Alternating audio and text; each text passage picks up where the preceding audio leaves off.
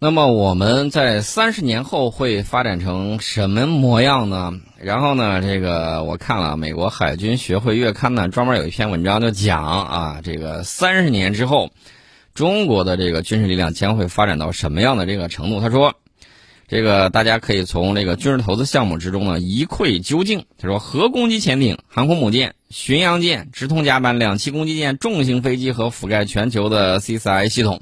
那这些远程作战能力呢，也许能在像台海冲突或南海冲突这样的地区性冲突中发挥一定的作用，将中国的防御圈呢扩展到西太平洋和印度洋。然而，维护中国的海外利益正成为中国军队日益重要的任务。然后呢，他说“一带一路”的倡议呢，将中国的经济利益显著拓展到南亚、西南亚、非洲和南美。回顾中国从海湾战争中吸取的教训，并密切关注中国在未来三十年的投资。将最好的指明中国军队呢将如何及在何处实现其世界级雄心壮志，这是美国海军学会月刊呢给出来了这么一个展望。我认为你格局还是小了。为什么说它格局小了呢？大家不要忘了，现在是什么时代？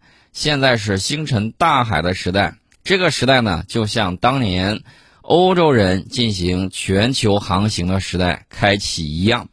所以说呢，未来有很多的星球需要我们去探索，行星间的这种啊这个距离等等，在目前人类来说还是相当遥远的距离。那么如何去开发，如何去利用太空，这个将是我们的重中之重。那么航天的大航海时代开启之后。再局限于一点点地球上的这个格局，我确实认为是小了一点点啊，这是相关的这个情况。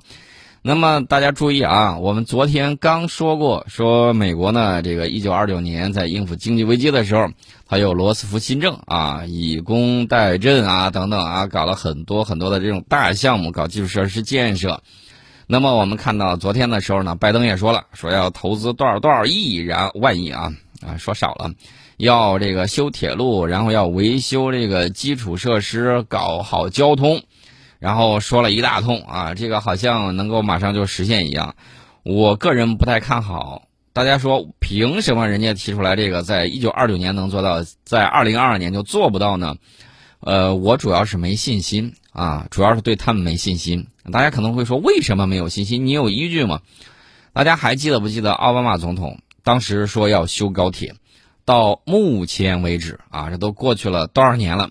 董王都干了四年，然后这个税王呢又干到第二年，这都六年了。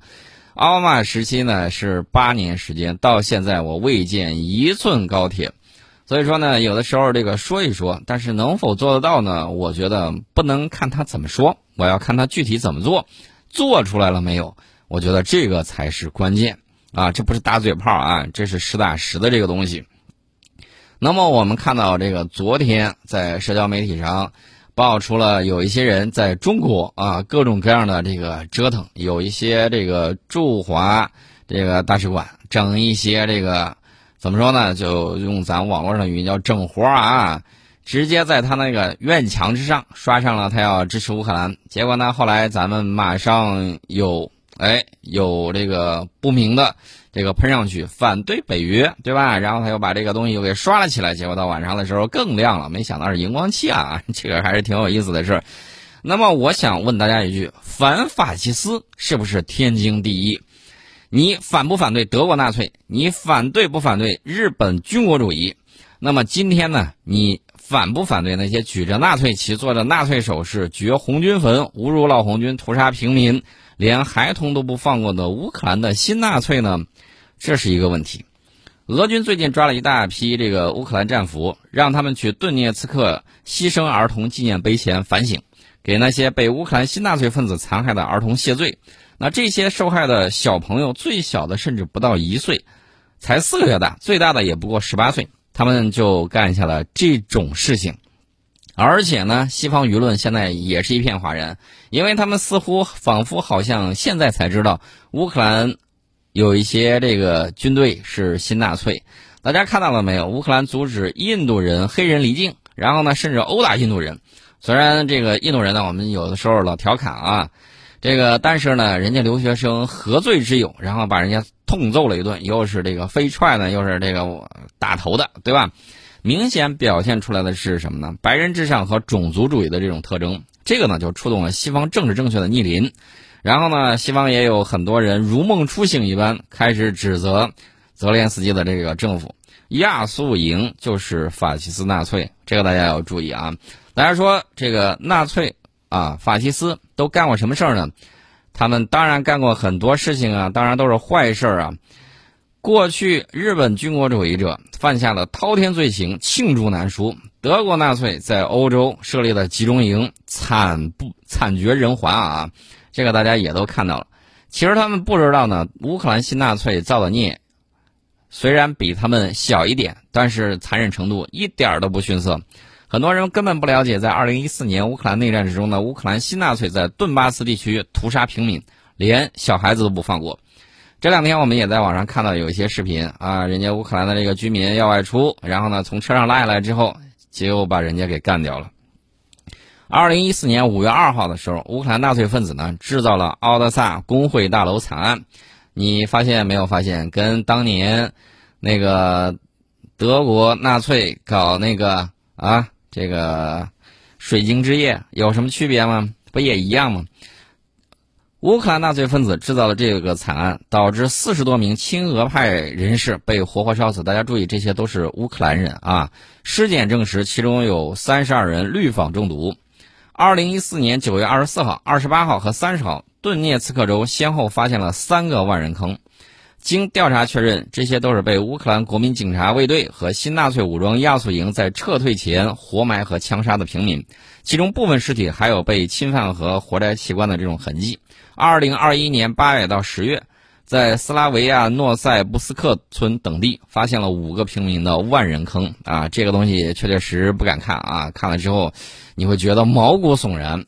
而且呢，大家注意啊，在二零一九年，亚速营这帮子纳粹甚至有组织的跑到中国香港来煽动分裂和对抗，搞严格。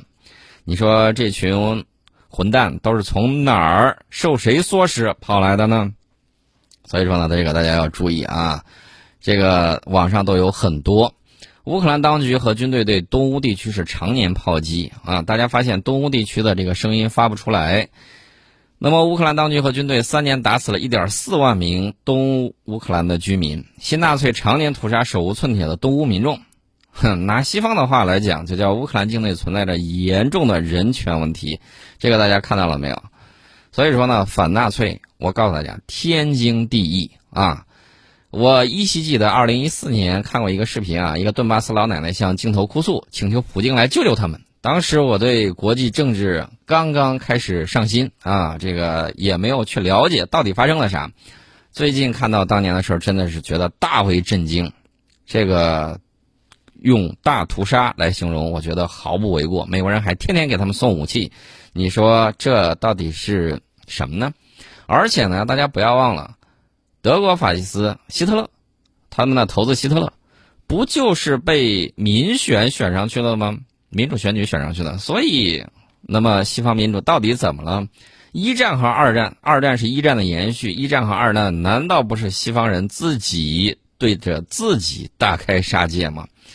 呃，然后呢，导致了美国的崛起啊。所以说呢，你们应该自己好好反思一下，平时不要那么伪善，干过什么样的坏事自己心里不清楚吗？加拿大那帮子原住民现在才发现啊，过去一百年的时间里面。自己的种族的未来曾经遭遇了什么样的这种虐杀？而且呢，这个你会看到这个加拿大那边啊，又是哭泣，又是点蜡，然后呢又是下跪，完事儿了。有赔偿吗？有道歉吗？有官方的这个说法吗？好像不老多吧。那人死不能复生，那原住民他招谁惹谁了？当年热情款待了到美洲的这些蛮夷。然后呢？结果怎么样呢？然后这就是经典的农夫和蛇的故事了。这后续咱就不多说了吧。当年他们曾经使用病毒、天花，然后战争等等一系列的这种东西，导致了印第安人的大规模的这种灭绝，甚至被驱赶到了保留地里面。这个大家也都看到了过程。所以说呢，我说这个东西啊，是要提醒大家，就是昨天我们反复强调的，我们一定要夺取胜利，一定要敢于胜利，一定要勇于胜利。如果我们失败了，大家可以想象我们的未来会是什么样？没有人记得我们曾经来过。所以说呢，一定要注意。我记得有一个诗人曾经写过一首诗啊，这个怎么讲呢？大概意思就是，如果我们不反抗啊，如果我们不抵抗，被敌人的刺刀杀死了之后，他还会指着我们的骨头说：“看，这是努力，对吧？”我要告诉大家的就是这些。那么接下来呢，我们要给大家聊点别的事儿啊。这个事儿呢，跟我们最近一直在观察的这个舆论战呢，有一定的这种联系。我们先进一下广告，欢迎大家回到《听世界》节目当中。这个俄乌军事冲突爆发之后呢，这个乌克兰驻日大使馆呢，在社交媒体上那是高度活跃啊。在咱们这儿也一样啊，不仅求物资，还求捐款。刚开始的时候呢，要打美元、打欧元，后来发现，哎，这个捐人民币也行，然后又补上了一条。那么前两天呢，甚至这个我指的是乌克兰驻日大使馆呢，甚至在推特上从日本民众之中呢招募海外志愿军啊，我觉得不能叫他们海外志愿军，为什么呢？因为志愿军对于中国人民志愿军来说是一个光荣的称呼，对于他们来说，我觉得无非就是雇佣兵、炮灰而已。然后他们招募这些佣兵，打算赴乌作战。然后这个乌克兰使馆呢声称，几天之内共招募到了约五十名原日本自卫队队员。然而呢，这个事情就很有意思了。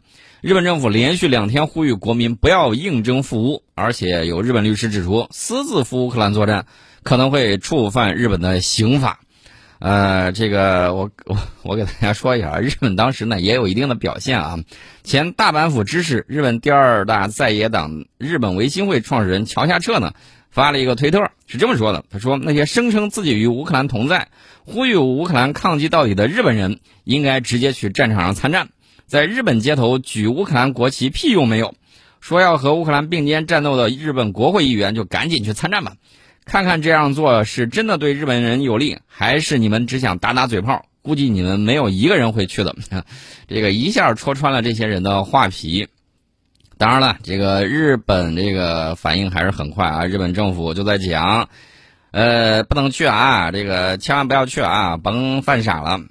然后呢，这个到了三月二号的时候，这个乌克兰驻日使馆呢表示已经删除涉事推文，改为呼吁人道援助。那么，日本这个民众如果应乌克兰征召去参战的话，日本宪法呃，日本的这个刑法第九十三条里面有一条叫做私自筹备谋划战争罪，即未经政府准许私自谋划与外国的交战行为，会面临三个月以上五年以下的有期徒刑，自首可以免刑。啊，这个有没有案案例呢？有。二零一九年的时候，有一个日本北海道大学的男学生，成为了为了成为一名这个极端组织 IS 的这个成员，前往叙利亚。结果被日本警察以涉嫌违反刑法九十三条移交检方，但最后呢，检方决定不起诉该学生。然后日本政府在三月一号、三月二号连续两天呼吁国民不要响应乌克兰驻日大使馆的号召。这个大家看到了没有？日本那个国防长官松野博一呢，还专门讲说，无论何种目的，希望不要前往乌克兰，呼吁日本国民呢不要参与招募。这个这个情况大家也看到了，哈哈，这个。比较伪善的啊，这是一方面。他要去，我只能说是法西斯投奔法西斯啊。叫大家注意，以后媒体再这么翻译的话，一定要注意，叫佣兵，叫这个招募军，叫这个什么呢？汉呃，应该是叫这个乌协军呐，什么之类的，千万不要叫他们志愿军啊，这个注意啊。另外呢，大家也看到了。我们到底应该持什么样的这种视角呢？其实大家在学过过去的这个政治的时候，你尤其发现，尤其是初中政治啊，倒是给你讲了很多西方世界不告诉你的这种屠龙之计的这种本相。我们现在面临的这个社会呢，面临的这个国与国之间的关系呢，很多时候依然是丛林法则的时代啊，依然是黑暗森林的这种情况。那你该怎么办呢？我记得西方有一个人在讲说，这个国与国之间没有永恒的友谊，只有永恒的利益啊，大概是这个意思。我只能讲，在丛林法则时代，确确实实是这个样子的。我们审视战争最高的视角是中国的国家利益，因为我们都是中国人，我们要以自己国家的这种利益去看待。有一些人，比如说在海外的啊，这个怎么说呢？出去了也久了，也不知道国内的这种发展。你会看到呢，指手画脚的比较多。我要给你们提个醒：美国可是下令了，说要没收在海外俄罗斯富豪的游艇、私人飞机等等财产，神圣不可侵犯呢，什么之类的，好像在他们那儿都是胡说八道啊。他们也是有传统的，当年他们跟日本开战，即便日本侨民已经。皈依了这个美国，照样把他们关到集中营里面去了。所以说呢，应该注意自身安全啊，这是一方面。另外，大家注意，看战争有很多视角啊，地缘政治的视角啊，人道主义的视角啊。有些人就是怎么说呢？这个爱心泛滥大爆发啊，然后反对战争。我觉得反对战争没有错，但是战争有的时候呢，它分正义的战争和这个非正义的战争。你最起码要站在正义的这一面。这是一方面，另外呢还有很多啊，这个虽然大家价值观也不一样啊，什么之类的，我们中国人看待战争肯定是要以我们中国国家利益的视角为最高，有统合超越其他视角的这种力量，啊，有一些地方呢，他们在评论的时候，有的时候这个矛头啊东打西歪，我要讲的是什么呢？我要讲一点啊，大家注意，就是我们。以中国国家利益为依据与为根本的出发点和着眼点。另外呢一点呢，就是理性爱国非常的重要。虽然一场战争呢，给不同世界、不同地区的人带来的这种心理上的这种冲击呢不太一样。呃，大家呢作为这个人类的一员啊，既要有这个人文关怀，另外呢也要有理性的这种思辨。然后呢，以我们国家利益为根本的出发点和着眼点，这个非常的关键。呃，我们现在舆论场上最激烈的声音互掐、彼此消风呢，也是一种平衡的这种方式啊。有的呢，明显你会看到是有一些幺四五零的网军呢在带节奏，这个一点呢，大家也要注意到。因为什么呢？因为这毕竟是别的国家的事情。我们在看到这个情况的时候啊，如何将来打好舆论战啊，如何面对将来可能会出现的这种情况，都需要我们在这次战争里面呢，好好总结经验教训，而不是一些反思怪。国外一出什么事儿就逼着我们反思，这种家伙呢，我只能这么讲啊。心底里面的这种直人的这种根呢，扎得很深。你他又不刻在脸上，你也看不见。但是他一说话的时候，你就觉得，哎呦，老有直人的那种味儿了，啊，这个属于典型的没有直人的命，反而操着直人的心啊。不涉及到我们的事情，我们不选边站，但是支持和平理性，支持讲是非曲直。涉及到我们的事情，我们只站中国这一边，但同样支持和平理性。同样支持讲是非曲直，我觉得这个应该是没有什么问题，啊，这是相关的情况，我们顺便给大家说一下。另外呢，我们看到美国挪用了阿富汗七十亿美元的资产，我们要求他立即无条件归还给阿富汗人民。你在阿富汗人民最需要的时候，把那些资产无情的冻结并且挪用，是对他们造成的二次伤害，完全违背应有的道义精神。把别人的钱全部归还，不是慷慨美德，而是天经地义。把别人的钱还一半又扣一半，不是施舍，而是偷窃。当然了，人家的那个蓬佩奥彭鹏曾经说过，他们偷窃，他们如何都是他们专门的课，是他们的荣光。哈，那这话说到这儿的时候就没有意思了啊。我们今天呢，先给大家聊到这里。